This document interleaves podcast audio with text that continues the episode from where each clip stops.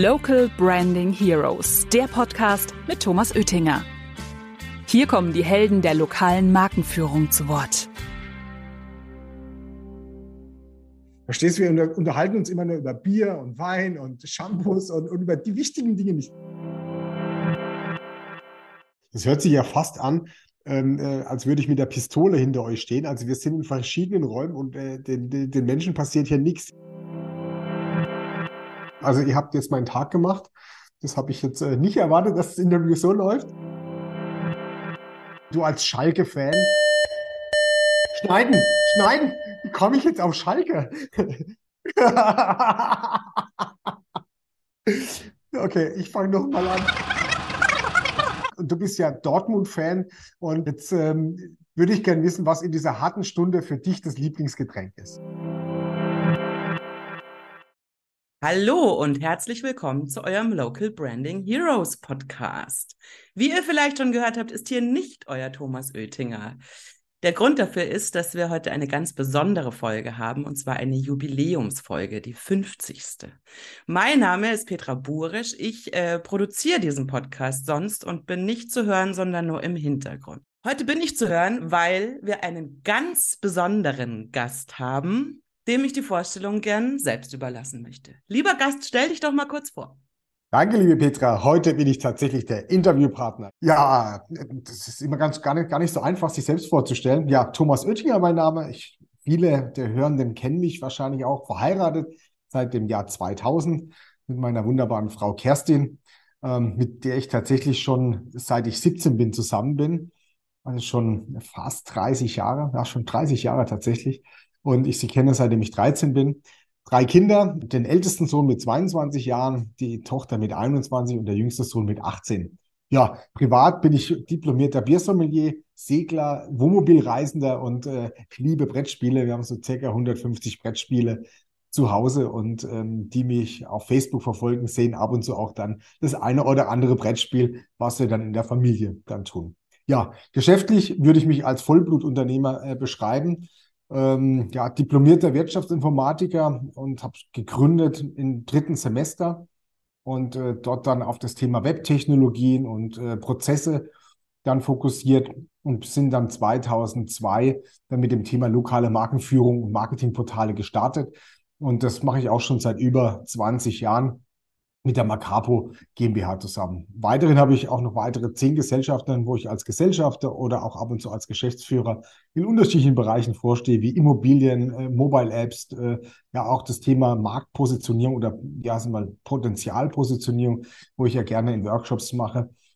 Und äh, ja, vier Bücher habe ich geschrieben und ich bin leidenschaftlich gerne auf der Bühne. So, jetzt ist aber genug davon. Herzlich willkommen, lieber Thomas. Ich steige gleich mal mit der Frage ein, auf die wahrscheinlich alle Zuhörenden am gespanntesten warten. Oho. Was ist dein Lieblingsgetränk?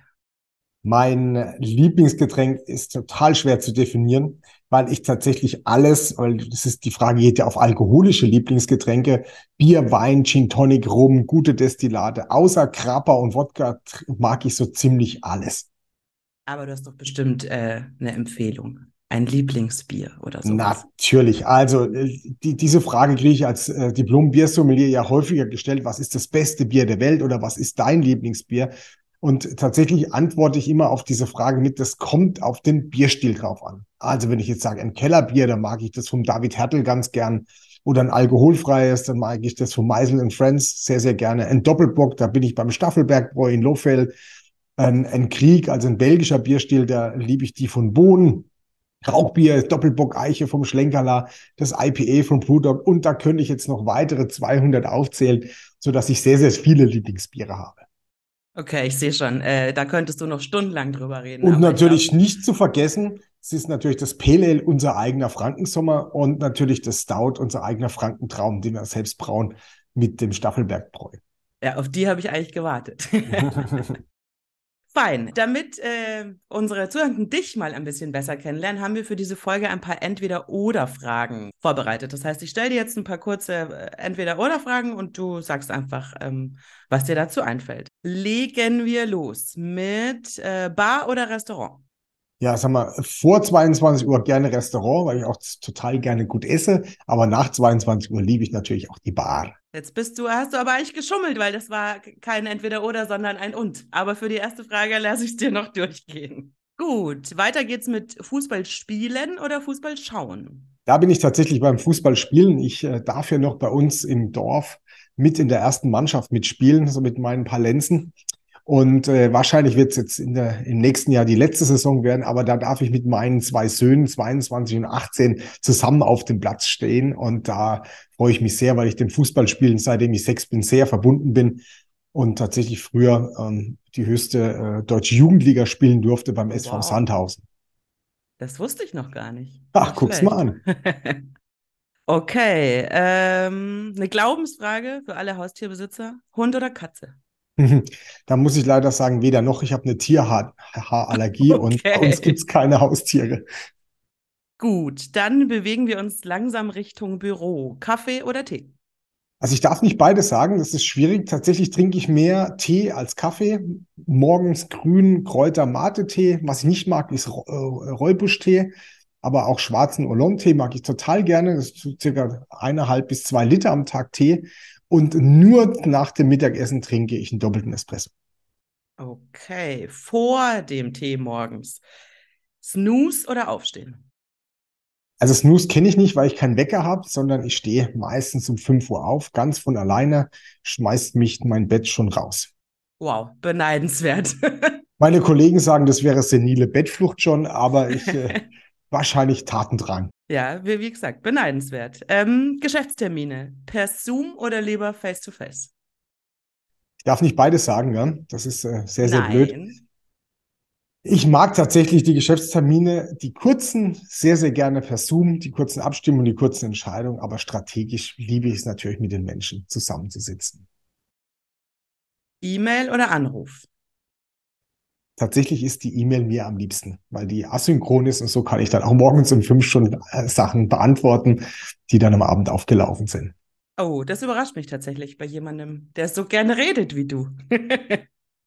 Gut, ähm, vorletzte Frage, drin oder draußen?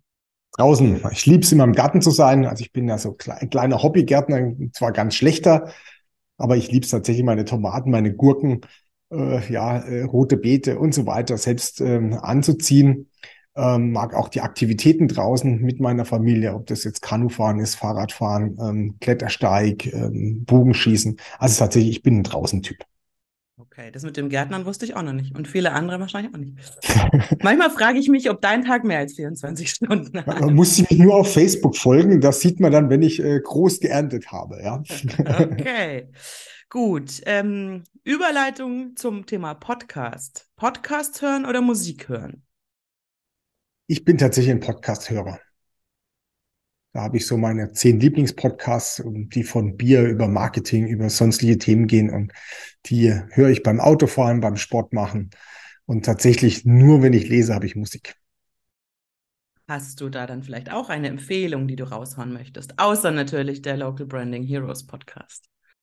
Also aktuell ähm, höre ich total gerne den, äh, den Bier Talk von Markus Raubach, wo ich selbst auch schon mal ähm, ja, Bestandteil war, habe ich eine, eine Folge gehabt, die, die höre ich gerne, und den Christian Bischoff mit seinem Podcast. Okay. Und natürlich die üblichen Verdächtigen wie OMR und so weiter. Ja. Die äh, Spotify Top 10 halt, ne? Genau, ja. Gut, äh, ja, danke. Das war doch ein, ein schöner Einblick, äh, um dich ein bisschen besser kennenzulernen. Dann lass uns doch jetzt ein bisschen äh, über deinen Podcast quatschen und ein bisschen Rückschau halten. Ähm, erzähl doch mal, wie ihr damals drauf gekommen seid, vor, ich glaube, inzwischen anderthalb Jahren, mhm. einen eigenen Podcast zu starten. Mhm. Also, wie sind wir drauf gekommen? Das hat was damit zu tun, dass ich das Thema lokale Markenführung schon seit über 20 Jahren mache. Also ich mache, ich kann ja nichts anderes außer lokale Markenführung, würde ich so an der Bar sagen. Und äh, ich in dieser Zeitraum immer also ganz, ganz viele tolle Menschen äh, entweder abends oder in Meetings kennengelernt habe und, die natürlich auch privat kennengelernt habe. Und sagen wir, viele Freundschaften auch da äh, entstanden sind. Und mir ist aufgefallen, dass genau diese Menschen, die sich in den, bei den Marken um das Thema lokale Markenführung kümmern, eigentlich nicht die Stars bei der Marke sind, sondern das sind die großen Marketingleiter, die dann halt einen TV-Spot machen oder nach Südafrika und so weiter, also die Marke, die zentrale Marken führen. Und da ist mir die Idee gekommen zu sagen, Mensch, wie kann ich es denn schaffen, dass genau diese Menschen die, manchmal sind es auch die Marketingleiter, aber wie, wie können diese Menschen auch eine Bühne bekommen, um mal auch zu erzählen, wie schwierig oder wie leicht äh, ihre Branche ist und ähm, was denn alles notwendig ist, damit ihre Vertriebs- und Absatzpartner gut performen können oder und ihre Marke mit zum Endverbraucher nehmen können. Und das war so dieser, dieser Gedanke und das Ziel war tatsächlich, wirklich ähm, diese Menschen auch als Helden darzustellen, dass sie auch mal erzählen können, was, was, äh, was denn alles so in der Branche, die, die, die Deep Dives in der, in der Branche und wo, wo auch mal was Lustiges passiert. Und ja, ich glaube, das ist uns ganz gut gelungen, obwohl das andere bewerten sollen. Also von meiner Warte denke ich, dass es gut gelungen ist. Ja, 49 solcher Helden äh, hast du ja schon interviewt jetzt. Ähm, ich denke auch, dass es uns ganz gut gelungen ist, sage ich jetzt mal ganz unbescheiden. ähm, Gibt es denn einen, einen Moment oder eine Folge oder irgendeine Situation, die dir besonders in Erinnerung geblieben ist bei den ganzen Podcast-Aufnahmen? Also einige meiner Interviewpartner sagen immer, oh, das ist aber eine ganz besondere, schwierige Frage. Und das würde ich jetzt auch so sagen. Tatsächlich ähm, ist mir so dieser besondere Moment, jeder Podcast hatte so seinen besonderen Moment, wo ich gedacht habe, oh, das wusste ich ja noch gar nicht, so wie du vorhin gesagt hast, ach, ich wusste gar nicht, dass du Gärtner hast. Ähm, also es hatte, ich habe bei jedem Podcast immer so noch ein Stückchen mehr meine Interviewpartner kennengelernt und den ich zwar schon kannte, aber noch mal tiefer kennengelernt und vor allen Dingen auch noch einen tieferen Einblick in die jeweilige Branche bekommen. Das ist also eigentlich, das sind ja so meine Magic Moments beim Podcast. Gibt es denn auch was, also wenn du jetzt eine Sache benennen müsstest, die du für dich persönlich mitgenommen hast, was wäre das? Ich habe natürlich, wie erzählt, gerade viele Sachen gelernt, viele Sachen auch tiefer verstanden. Aber da war tatsächlich ein Podcast, das war mit dem Jürgen Davo, wo es um das Thema Burnout ging. Und äh, den Jürgen kenne ich auch schon jetzt viele, viele Jahre. Und äh, das ist auch so, so ein richtiges Duracell-Männchen.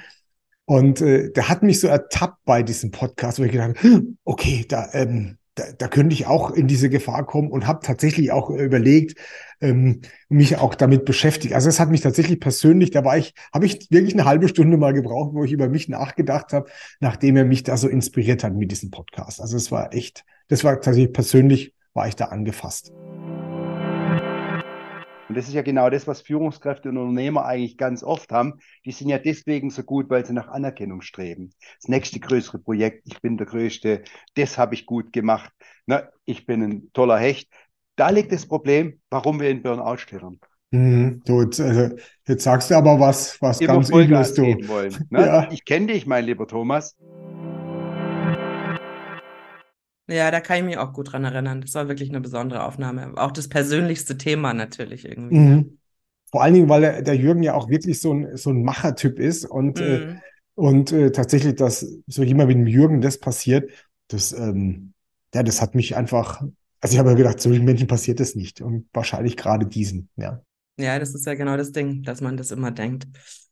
Ähm, kommen wir von den persönlichen oder berührenden Momenten vielleicht gleich mal zu den lustigen. Gibt es da irgendwas, woran du dich erinnerst, was lustig war oder was vielleicht irgendwie auch ein bisschen peinlich war oder keine Ahnung, was dir in Erinnerung geblieben ist? Also es war nicht lustig, es war tatsächlich peinlich. Ich habe bei der, ähm, hast du wahrscheinlich ganz viel schneiden müssen. Ich habe bei der Vorstellung ähm, vom Jan Dirk von Vodafone habe ich tatsächlich achtmal seinen Nachnamen einspielen müssen.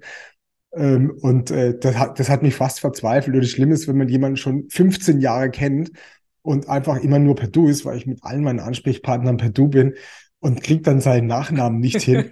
ähm, Jan, der hat es lustig genommen, ich fand es dann nur noch dann peinlich, ja. Und es hat Gott sei Dank keiner mitgekriegt, weil du es ja weggeschnitten hast. Ja, da erinnere ich mich auch noch gut. Das war auch tatsächlich eine der allerersten Folgen. Ähm, genau, aber dafür sind wir ja nicht live äh, und können schneiden. So ist es. Heute habe ich den Jan-Dirk Kallfüß bei mir. Jan-Dirk Kallfüß. Füß. Wie, wie warum komme ich immer auf Füß? Kallhüß. Weiß ich doch. Kallhüß. Mensch, Kallhüß. Hus. Kal, Kalf, Hus. Kalf, Hus. Kalf, Hus. Das ist ja peinlich jetzt. Auf was wirst du denn eigentlich im Zusammenhang mit dem Podcast am öftesten angesprochen? Also du sprichst ja auch viel mit irgendwie Kunden oder mit Menschen über den Podcast. Was fragen die denn am, am meisten oder was ist da am meisten Thema in den Gesprächen? Als die fragen mich tatsächlich, ähm, ob ich denn die Antworten vorgebe. Das ich, finde ich irgendwie total lustig, weil natürlich jeder was anderes antwortet und jeder in seinem Stil. Und äh, ich weiß gar nicht, wie da die Leute draufkommen, sondern die Menschen kennen die Interviewfragen oftmals gar nicht. Ähm, und es ist tatsächlich ganz, ganz spontan. Und da frage ich mich immer, warum die meinen, dass ich das so vorgeben würde. Also das, äh, die Frage kriege ich tatsächlich häufiger gestellt. Also wie ich denn das äh, alles so konzeptioniere, dass die auch das sagen, was ich will. Also so, so diese Frage. Ja, das ist äh, die andere Seite der Medaille. Nein, also kann ich sagen, das ist alles frei vom Herzen. Es ist ein Bargespräch, so wie ich das gerne, gerne mag. Und da können auch mal so kritische Sachen oder Sachen, die, die ich auch nicht wusste, dann äh, kommen. Und das finde ich auch gerade spannend und dadurch bleibt es auch, glaube ich, auch spannend. Ja, es wundert mich tatsächlich jetzt auch, weil ich, äh, das hätte ich nicht gedacht. Ich finde nicht, dass das so wirkt, als äh, Nee, äh, finde ich auch nicht. Deshalb Vorgaben. ist eine, für mich immer eine sehr besondere Frage. Wie kommt man da drauf? Ja? Hm. Das liegt wahrscheinlich daran, dass unsere Gäste meistens so äh, sensationell gut vorbereitet sind und so tolle Antworten geben, dass die Leute gar nicht glauben können, dass die das spontan raushauen. Möglicherweise, ja. Wie auch immer. Ähm, gut, dann sind wir jetzt, kommen wir langsam schon in Richtung Schluss. Jetzt habe ich natürlich, so wie du auch immer äh, als Interviewer, noch eine zukunftsorientierte Frage. Wenn du dir was wünschen kannst für die nächsten 50 oder 100 oder wie viel auch immer Folgen, was wäre das denn? Wünschen möchte ich mir, dass es so spannend bleibt, wie es bisher war. Und gute, gute Mikros der Interviewpartner, dass wir eine gute Qualität produzieren können. Das wünsche ich mir auch, Thomas. Da sprichst du mir aus der Seele. Ja, super. Äh, vielen Dank. Danke für das Gespräch. Danke, dass du mitgemacht hast, den Spieß mal umzudrehen. Und ich freue mich auf die nächsten 50. Ja, ich mich auch. Danke dir, Petra, für das Interview. Mehr Infos zum Thema findet ihr auch auf unserer. Stopp. Ganz vorbei ist die Folge noch nicht. Lieber Thomas, wir haben es uns natürlich nicht nehmen lassen, uns auch von deinem Team das ein oder andere Statement zu dir und dem Podcast zu holen. Viel Spaß damit. Also wenn Thomas morgens gegen acht ins Büro kommt und nicht lauthals Guten Morgen durch das gesamte Gebäude ruft, kann man eigentlich davon ausgehen, dass er seine Stimme für die nächste Podcastaufnahme schont. Dann gedulden wir uns 45 Minuten und dann kommt er vorbei und begrüßt jeden. Ich checke jeden Morgen Thomas Kalender und wenn ich dann sehe, heute ist eine Podcastaufnahme dran, dann ist klar, Schild an die Tür und Stöckelschuhe aus, weil es ist alles viel zu laut und man darf nur noch flüsternd im Nachbarbüro sitzen. Und dann, wenn er rauskommt und sagt, fertig, dann wissen wir, jetzt darf die Schuhe wieder angezogen werden und normal unterhalten werden.